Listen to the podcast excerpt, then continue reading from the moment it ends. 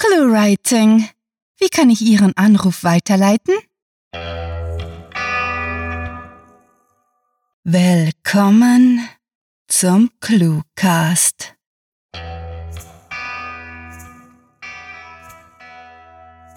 Du liegst in deinem Bett, die Dunkelheit sickert aus den Ritzen des Universums direkt in deine Pupillen, verschluckt das orange Zwielicht, das in den Schatten darauf lauert, dich aus deinen Träumen zu reißen. Du fürchtest dich nicht, denn du lauschst den Worten aus der Vergangenheit, deren Reise durch die digitale Welt hinter deinen Augen im fleischigen Inneren deines Schädels endet. Sie flüstern dir. Viel Spaß mit der Kurzgeschichte.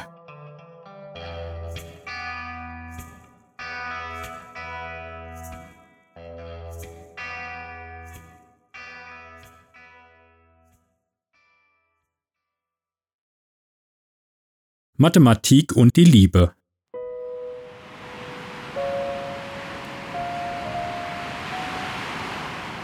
Wieso ist eigentlich niemand hier? fragte Phil nach einer Weile, ohne sich zu ihr umzudrehen. Valencia zögerte einen Augenblick, ehe sie mit unsicherer Stimme knapp erklärte, dass der Garten bereits seit einigen Jahren für die Öffentlichkeit geschlossen war. Schließlich räusperte sie sich sichtlich beschämt und fügte an, Mein Vater sagt, die Besucher hätten zu viele Probleme verursacht. Oh, war Phils einzige Antwort darauf. Danach schwiegen sie wieder. Er hatte sie vor nur drei Monaten kennengelernt, als er mit einem seiner alten Kumpels um die Häuser gezogen war.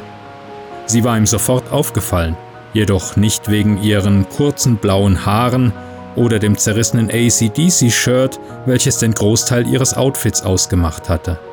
Es war die Art gewesen, wie sie sich auf der Tanzfläche bewegt hatte, die sofort seine Aufmerksamkeit auf Valencia gezogen hatte.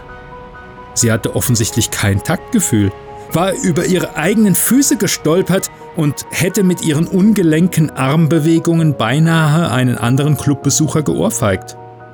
Valencia konnte definitiv nicht tanzen war so grazil wie ein Albatros bei der Landung. Dennoch lachte sie ausgelassen. Sie tat einfach das, was ihr Spaß machte, ungeachtet der schiefen Blicke, und das imponierte ihm nicht bloß, sondern inspirierte ihn spontan dazu, es ihr gleich zu tun und sie anzusprechen. Nach diesem Abend hatten sie sich beinahe jeden Tag getroffen, hatten zusammen die Stadt erkundet und waren sogar bei seinen Eltern zum Abendessen gewesen. Meinst du, er wird mich mögen? Endlich gelang es ihm, sich von der Aussicht über das Wolkenmeer unter ihnen zu lösen und sie anzusehen. Diese Frage hatte schon eine ganze Zeit lang auf ihm gelastet, nur hatte er sich nie getraut, sie ihr zu stellen. Und währenddem er beobachtete, wie sie nervös ihr Gewicht von einem Bein aufs andere verlagerte, wünschte er sich, er hätte es nie getan. Gerade als er die angespannte Stille brechen wollte, meinte sie, hm, ich glaube nicht. Okay, reagierte er prompt, bevor er sich darüber hätte Gedanken machen können. Er hatte nichts anderes erwartet. Immerhin gehörte er nicht in Valencias Welt, er war ein Fremdling, nichts weiter als ein Insekt auf der Picknickdecke. Er war froh, dass sie nichts weiter sagte, lehnte sich neben ihr an die Brüstung und legte seinen Arm um ihre Schulter. Valencias Stammbaum war beeindruckend, um nicht zu sagen einschüchternd. Ihrer Familie gehörte ein beachtliches Immobilienimperium und es gab Gerüchte, dass ihr Urgroßvater seinerzeit enge Verbindungen zum Regierungsapparat gepflegt hatte, die bis heute bestanden. Einige meinten sogar, die Divitis wären die eigentlichen Herrscher von Megatropolis. All das hatte ihn nicht interessiert. Bis heute. Mach dir keine Sorgen, flüsterte sie ihm ins Ohr und gab ihm dann einen Kuss auf die Stirn. er wird dich ja nicht auffressen. Sie war eindeutig besorgt, das konnte er an der kleinen Falte sehen, die neben ihrem Mundwinkel zuckte, trotzdem nickte er lächelnd. Wie hoch ist das Ding eigentlich? erkundigte er sich, um das Thema zu wechseln, und deutete dabei mit einer ausladenden Geste auf den Garten. Die Plattform liegt auf 991 Metern über dem Straßenniveau. 991 ist die größte bekannte permutierbare Primzahl, die keine Einserfolge ist. Deswegen diese Höhe. Valencia drehte sich um und deutete auf eine der überdimensionalen gläsernen Lotusblüten, die im Zentrum des Gartens stand und einen kleinen See beherbergte. Die Spitze der Blüte liegt 98 Meter höher wenn man aus einer dreistelligen Zahl die Spiegelzahl bildet, dann die kleinere von der größeren subtrahiert und dann zum Ergebnis die Umkehrzahl des Resultats addiert, erhält man immer 1089. Phil blinzelte anstelle davon etwas zu erwidern. Vermutlich spiegelte sein Gesichtsausdruck seine blanke Verwirrung, denn Valencia erläuterte rasch. Natürlich nur, wenn der Ausgangswert kein Zahlenpalindrom ist. Sie grinste zufrieden als hätte sie das Gefühl, dass dieser Fakt alles hinreichend erklärt haben musste. Erst nachdem Phil seine Augenbrauen zusammenzog und den Kopf schief legte, fügte sie kleinlaut hinzu, hm, Mathematik ist für unsere Familie wichtig. Deswegen auch die Spiralen. Phil hatte nicht viel Ahnung davon, aber selbst er erkannte die Fibonacci-Spiralen, die in sich verwoben den hohen Turm zum Garten bildeten der die Oase wie ein gigantischer Baumstamm zum Himmel streckte. In der Hoffnung, sich nicht vollkommen fehl am Platz zu fühlen, rezitierte er das Einzige, was er darüber wusste. Die drei Kriterien der klassischen Fibonacci-Folge sind die lineare Iteration, die beide vorangehenden Folgenglieder einbezieht, die Linearkombination dieser Folgeglieder, die den Koeffizienten plus 1 tragen, und die beiden Startglieder, die gleich plus eins sind. Valencias Augen leuchteten auf vor Freude, und er bereute sofort, dass er mit den kläglichen Resten seines Schulwissens so angegeben hatte. Jetzt würde sie sicher erwarten, dass er zumindest Grundkenntnisse der Mathematik hatte, und er hasste es, sie enttäuschen zu müssen. Trotzdem sagte er nichts dazu und nahm die herzliche Umarmung an. Vielleicht kannst du Daddy doch noch auf deine Seite ziehen, schlussfolgerte sie glücklich und gab ihm damit einen Stich ins Herz. Seit ihrem dritten Treffen wusste er, wer das außergewöhnliche Mädchen wirklich war. Valencia Diviti, einzige Tochter des wohl reichsten Mannes der neuen Welt. Als sie es ihm gesagt hatte, war er lediglich ein wenig verblüfft gewesen, denn wer hätte damit rechnen können, dass man in einem versifften Club in Seven Points jemanden mit so hohem Status kennenlernen würde? Als Problem hatte er es damals noch nicht betrachtet. Aber als die flüchtige Liebelei zwischen ihnen beiden ernster wurde, wurden auch seine Bedenken geweckt. Das wage ich zu bezweifeln. Phil lachte laut auf, um ihr zu signalisieren, dass er die Ablehnung ihres Vaters würde verkraften können, obwohl er sich da selbst nicht so sicher war. Er vertraute Valencia, glaubte an ihre Unabhängigkeit und ihren unerschütterlichen Willen, ihr Leben so zu gestalten, wie sie das wollte, gegen den Rhythmus zu tanzen. Aber was, wenn er sich täuschte? Er konnte unmöglich nachvollziehen, wie sie aufgewachsen war, welchen Einfluss ihr Vater auf sie hatte. Bedacht darauf, nicht laut zu seufzen, stieß er sich vom Geländer ab und machte einige Schritte auf den hübsch getrimmten Rasen. Es war ein seltsames Gefühl, hier oben auf den Kelchblättern des Lotus zu stehen, nachdem er ihn seit seiner Kindheit bloß aus der Ferne betrachtet hatte. Phil war noch nicht einmal in dem Teil von Megatropolis gewesen, wo das Ungetüm aus drei hohen Stängeln stand. Auf Fotos hatten die Blüten viel kleiner gewirkt, eher wie ein Pavillon. Doch das war nur eine Illusion, hervorgerufen von der unglaublichen Größe des ganzen Komplexes. Er drehte sich mit ausgestreckten Armen dreimal im Kreis, um sich etwas weniger winzig vorzukommen und meinte dann, das hier ist ein wirklich cooler Ort. Es muss toll gewesen sein, hier aufzuwachsen.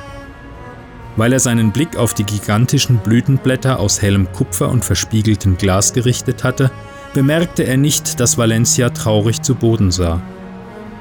Ich denke schon, entgegnete sie leise. Ein warmes Klingeln bedeutete die Ankunft des Aufzugs und Phil zuckte jäh zusammen. Die beiden waren noch immer an der äußersten Spitze eines der Kelchblätter, es würde also noch einige Minuten dauern, bis Phil Alessandro Di Viti gegenüberstand. Er begann aufgeregt an seiner billigen Krawatte zu nesteln und sich selbst gut zuzureden. Beruhige dich, ermahnte ihn Valencia, bevor sie ihre Hand zwischen seine Schulterblätter legte und ihn zum Gehen drängte. Als er unter dem Bogen der geschlossenen Lotusblume eine Gestalt ausmachen konnte, ging Phil erst davon aus, dass es sich um einen Bediensteten handeln musste.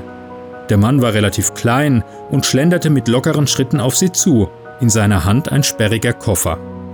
Hallo Daddy, rief Valencia fröhlich und sprintete dem verblüfften Phil vorweg.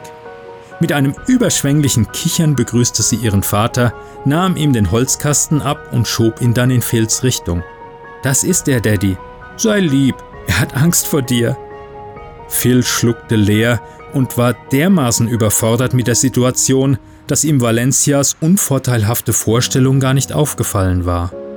Mit einer raschen Bewegung wischte er seine schweißnassen Handflächen am Polyesterstoff seiner Hose ab und streckte sie dann aus. Es ist eine Ehre, Sie kennenzulernen, Sir. Der Angesprochene sah ihn verdutzt an und machte keine Anstalten, den Gruß zu erwidern. Phils Augen sprangen mehrmals von Alessandro Di Viti zu seiner Tochter und wieder zurück, bis er schließlich unter dem Druck nachgab. Ich verstehe, dass Sie nicht glücklich über unsere Beziehung sind. Ich wurde mit dem Plastiklöffel im Mund geboren und habe in Ihren Kreisen sicher nichts verloren. Aber mit allem Respekt, Sir, ich liebe Ihre Tochter und werde mich von Ihnen nicht vertreiben lassen, sprudelte es aus ihm heraus. Hatte er Valencia gerade eben ein Liebesgeständnis gemacht und das auch noch in der peinlichsten Manier, die er sich vorstellen konnte? Nun endgültig panisch begann er etwas Unverständliches zu stottern und fuhr sich durch seine rotblonden Haare, doch noch bevor er einen klaren Satz sagen konnte, unterbrach der gedrungene Mann ihn mit schallendem Gelächter. Gut zu wissen, prustete Alessandro Di Viti. Mein Name ist übrigens Alessandro und nicht Sir. So, und jetzt helft mal damit, meine Pastellfarben und die Staffelei auszupacken.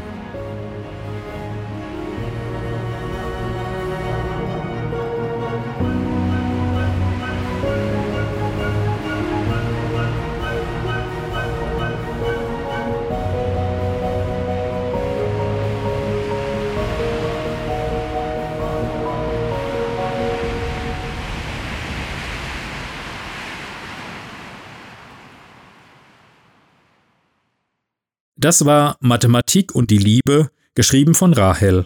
Für euch gelesen hat Klaus Neubauer. Diese Kurzgeschichte spielte am vorgegebenen Setting ein wirklich cooler Ort und beinhaltete die Clues Pastellfarben, Insekt, Baumstamm, Stammbaum und Koeffizient. Entspannt, leicht wie ein zerplatztes Ballontier, bist du in der ewigen nächtlichen Gegenwart angekommen, wohlig, genüsslich der Gänsehaut verfallen. Die Person neben dir, von der du nicht mehr weißt, ob es eine Fremde oder dein Lebenspartner ist, atmet tief, langsam, entfernt überflüssigen Sauerstoff aus deinem Zimmer. Die Stimme, diese wunderbar furchterregende Stimme erzählt dir, dass ClueWriting seinen Lesern seit dem Jahr 2012 zweimal wöchentlich eine Kurzgeschichte liefert. Fesselnd fährt sie fort, ClueWriting habe dir noch so viel mehr zu bieten. Mitmachaktionen, Interviews, Gastbeiträge und die Möglichkeit, aktiv ins Geschehen einzugreifen, indem du Clues vorschlägst. Dein Magen verkrampft sich, verschlingt sich zu komplizierten Knoten bei dem Gedanken an die unbeschreibliche Macht und du nimmst dir vor, gleich morgen früh einige Substantive einzutippen, wirst es aber nie tun. Das monotone Tropfen des Wasserhahns aus dem Badezimmer, das dir zuvor nicht aufgefallen ist, begleitet diese sonderbare Stimme, die stets ein bisschen skurriler, ja plötzlich gänzlich andersartig wirkt. Jetzt spricht sie vom Cluecast und du begreifst, dass sie genau in diesem Moment, in diesem Atemzug der Zeit über das redet, was in deinen Gehörgängen dröhnt, den Alltag überkreischt. Die zwei Podcast-Episoden pro Woche, welche dich friedvoll in den Schlaf wiegen, die wundervollen Sprecher, die dir deine gute Nachtgeschichten vorlesen Ein Satz, den du nahezu hundertmal gehört hast, dringt zu deinem Verstand durch, verleiht dir das beruhigende Gefühl von Routine und Gewöhnung. Besuch diese Helden des Cluecast auch auf ihren Seiten und vergesst nicht, dem Echo ihrer Stimmen zu folgen.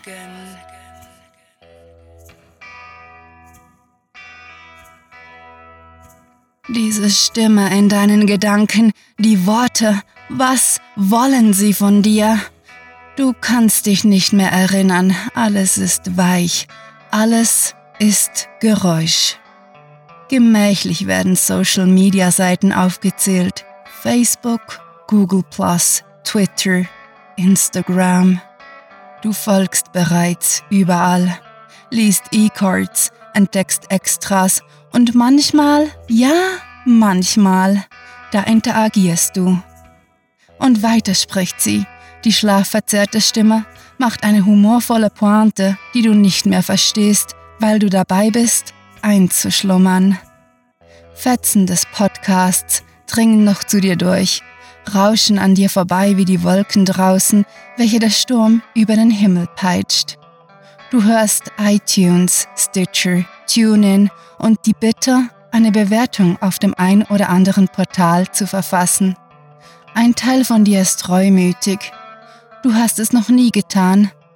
Gute Vorsätze formen sich im Hinterkopf, während dir von YouTube und den Animationen bei den Specials berichtet wird. Ein Schaudern ist das Letzte, an das du dich morgen erinnern willst. Du schläfst ein. Der Wind bauscht den Bewusstseinsvorhang in deinen Gedanken. Du nimmst es nicht mehr wahr, doch da, da rüttelt dich je ein Schrei aus dem Traum.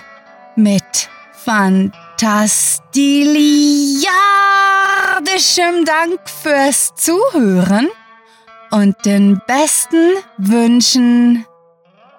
Eure Cluecaster.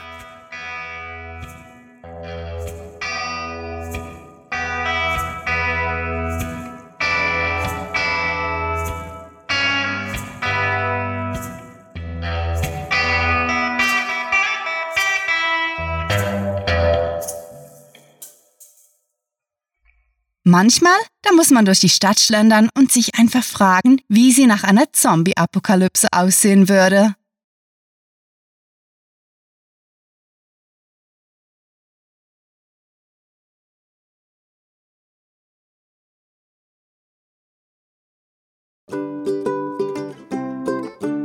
Hallo, liebe Clue-Writerinnen. Ah, verdammt, ich kriege es nie hin ohne diesen amerikanischen Akzent. Hallo, liebe Clue Kli lieb, wird immer schlimmer. Hallo liebe Clue-Schreiberinnen,